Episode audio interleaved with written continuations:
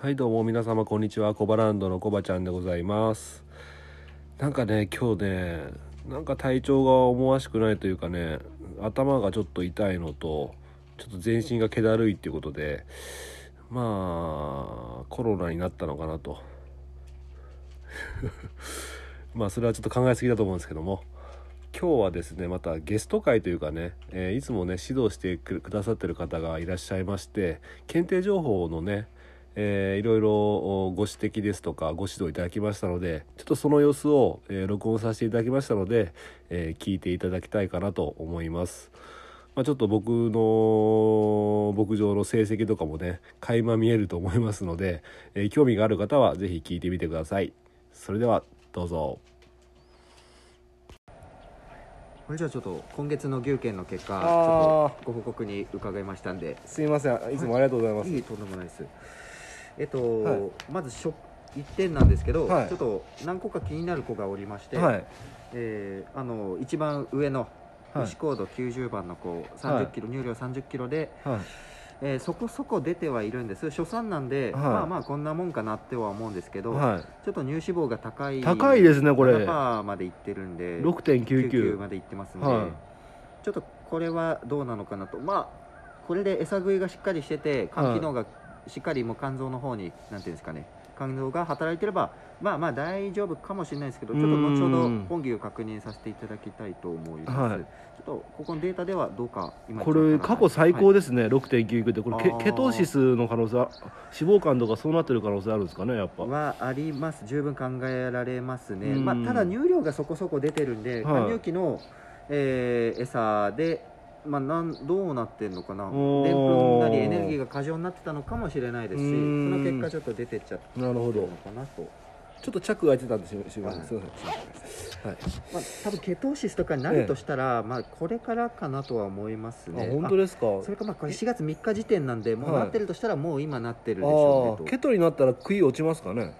落ちますね。じゃあ今んとこくよく食べるから大丈夫なのかな？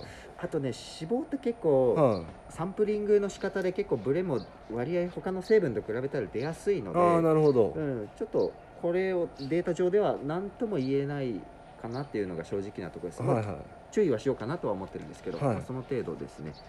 であともう一頭そこから2つ下がった搾乳日数74日の66番の子、はい、えー、40キロ40.4キロ出してましてまあまあ。66番。ああはいはいはいはい。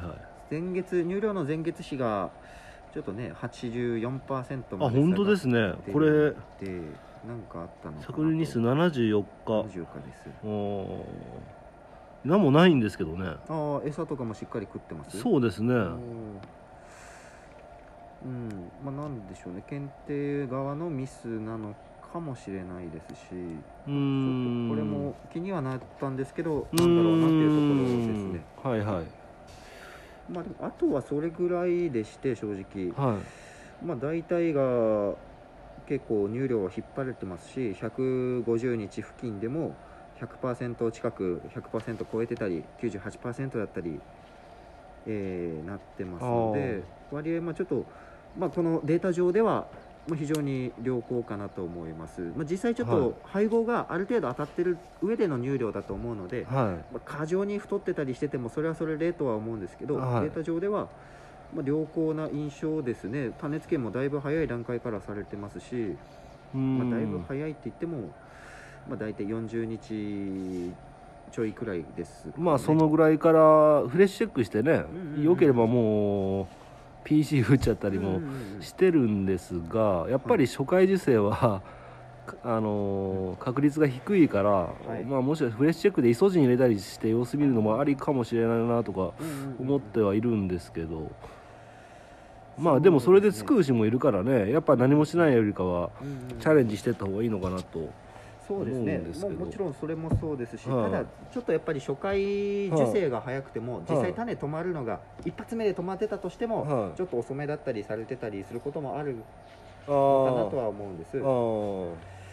なので、まあ、やっぱ強いて言えばなんですけど、現状そんな問題はないっていうのは前提なんですけど、強いて言えば改善するとしたらやっぱ貫入期のタンパク源はもうちょっとあってもいいのかなとは思いますね。なるほどバイパスタンパクとかでいいんですか？バイパスタンパクの方がいいと思います、けれども、えー製品面は伏せますけど、はい。あの小林さんのところで使われてるやつとかだったら結構リジンメチオニン不足しがちなやつうはん。ある程度意識されてますし意識された製品になってうるので、ん。なるほど、うん、待って一つの手ではあると思いますし現状の繁殖に満足してる、分娩後の牛の上手に満足してるっていうんだったら、まあ、触らないのも安牌だと思いうん。ます改善の余地は僕からしたらあるかなとは思うんですけど致命的なものではないので、うん。あと小林さんのお考え次第かなというのが正直なところですね。はい。じゃあちょっと個体の牛検チェックちょっと一旦ここまでにして、一旦じゃあ検定成績表の方でもい。い。ですか、はい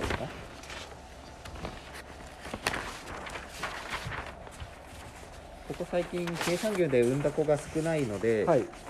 少ないというかおらんかったのかな。なのでああそう1頭だけ所産がね初産だけだったんで。まあ23以上の非入曲線だいぶ高いところまで行っててこぼれてる牛が相当少ないんです。強いて言えばこの辺の子がポツポツっと2頭いる。まあまあまあでもねっていう感じなので種ついてる子だったら大丈夫だと思うんですよ、うん。でもこれざっと、まあ、ききっちりここまであの照らし合わせて見てないんですけど、はい。ざっと見た時も全部ついてるのでそれかもう繁殖に供さない牛なのではい。まあまあついてるんだったら大丈夫かなとはう思いますしん。ここはまあ目つぶれる範囲かなと思います、なるほど、うん。ちょっとねやっぱり繁殖の方がね直近が、ただ JMR 自体は15だから、うんまあ20以下がずっと来てるからまあ回復き傾傾向にあるのかなと思ってるんだけど、うんうんうん。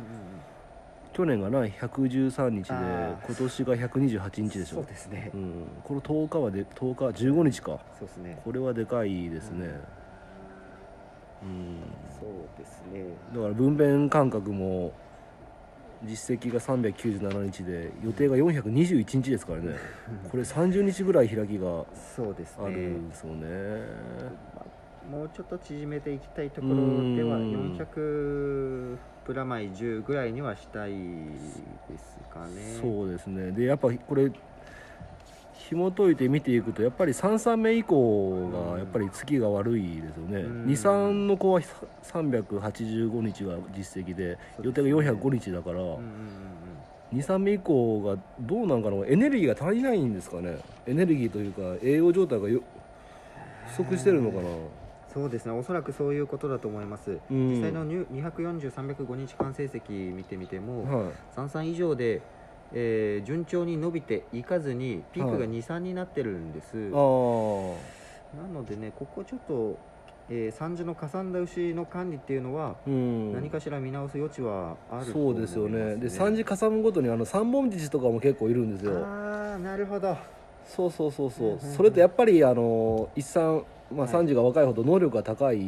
子がいるから、でですね。3産目以上の子ってほとんど僕が帰ってくるまで導入してしてたはいはいはいはい時の牛とかが結構残ってるから、まあ実ですね。その3本父になっちゃってるやつとか、うん。まあ、そもそも能力がそんなに高くない牛がうんの比率が高いんかなと思うんですけどね。ううん。んそれは十分考えられますねあれあ安倍総理はどう思います？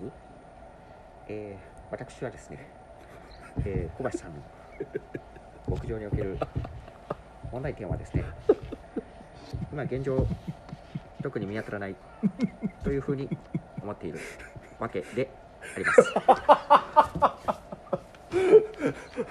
うまい。ありがとうございますすいません突然振っちゃって。す素晴らしいですね。相当練習されました。あ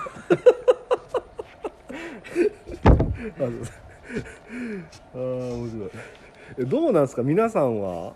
うん僕あんまみ他のところよくわかんないけど。まあまあですか？じゃあまあままあ うーんと皆さんっていうのが、はい。結構人によるあまあ使用形っていうの態によるかが一番なところなので、はい一言では答えにくいかおなー。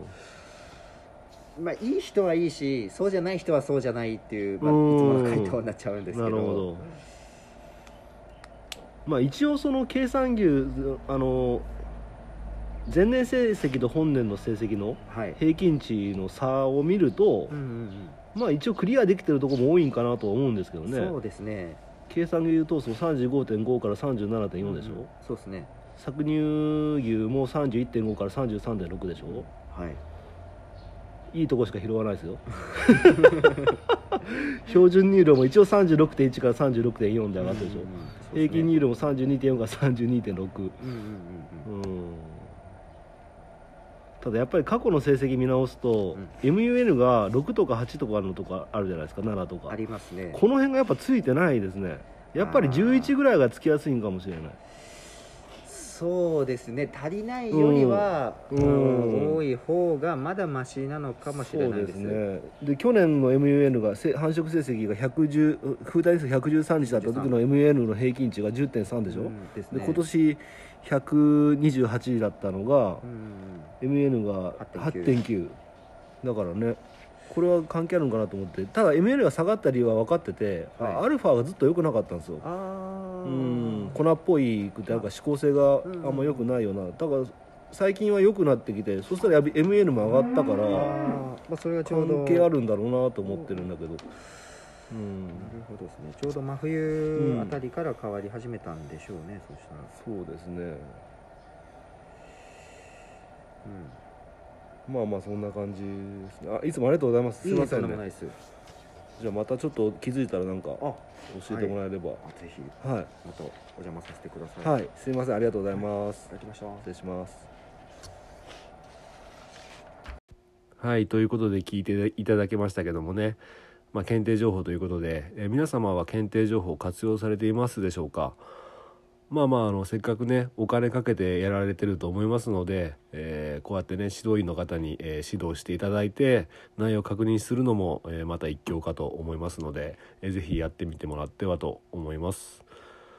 それであの 安倍総理のものまねめちゃめちゃうまかったですね。いやこの間もきあのずっと前にね一回聞いて もう一回無償に聞きたくなって、まあ、録音してるのでちょっと振ってみたらね見事にやっていただいて、えー、まあ 他にもねこの方いろいろネタがありますので月1回ねあの検定の成績持って来ていただけるので また無茶ぶりしたいと思いますので、えー、ぜひよろしくお願いします。じゃあ今日はこの辺で終わりたいと思いますけども1点お知らせでがございます。あのミュージックトークですね。毎週月曜日に配信しますっていうことだったんですけども今月のテーマを言ってなかったなと思って、えー、今お伝えさせていただければと思います、今月のテーマはテーマというか募集するテーマか。テーマでいいんか。テーマはえー、もう何でもいいです。あなたが好きな曲とその曲にまつわる思い出みたいな感じで送っていただけると送ってダメだ噛む送っていただければと思います。あの今月いっぱい募集しまして、えー、先着順にですね、えー、届いた方からあの毎週月曜日に、えー、僕はねあのうまいパーソナリティじゃないですけどねご紹介させていただきましてあの曲もね流させていただきますので是非ねあの採用される確率は限りなく100%に近いのでね、え小さな成功体験、えこのこの場で得てみてください。よろしくお願いします。それではまた明日。バイバイ。